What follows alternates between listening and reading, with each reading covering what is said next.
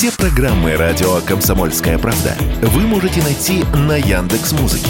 Ищите раздел вашей любимой передачи и подписывайтесь, чтобы не пропустить новый выпуск. Радио КП на Яндекс Музыке. Это удобно, просто и всегда интересно.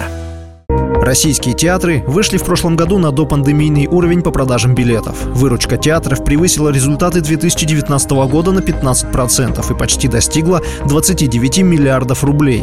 По количеству зрителей результаты прошлого года все еще уступают доковидным временам на 8%.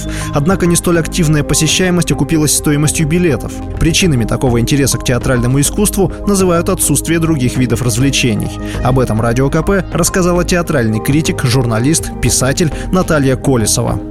В общем-то, это очень отрадный факт, на мой взгляд, говорящий о том, что люди действительно стремятся обрести какое-то душевное равновесие в непростые времена наши. И одним из этих способов является театральное искусство. По сравнению с кино, ситуация такова, что в кино смотреть особо нечего. Что касается театра, то театральные деятели продолжают свои эксперименты или просто работу. Для них это тоже способ способ э, творческой реализации и некой, так сказать, поиска душевной стабильности. Поэтому я думаю, что в данном случае театр – это такая терапия для всех.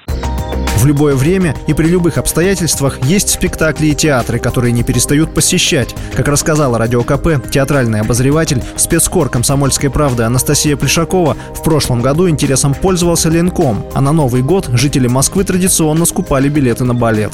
Какие-то спектакли идут с аншлагами, это традиционные спектакли, которые всегда пользовались зрительским интересом, типа «Юнон и Авось» в Ленкоме, а какие-то вышли новые премьеры, опять же, например, «Бег» по Булгакову в театре Ленком. Единственный спектакль, который на него не влияет ни пандемия, ни какие-то там политические события, это «Щелкунчик в Большом театре». Кстати, через несколько месяцев начнутся предварительные продажи на этот балет. И опять будет ажиотаж, опять будет падать сайт Большого театра, кто-то будет занимать ночью очередь. В общем, традиционный ежегодный неизменный ажиотаж.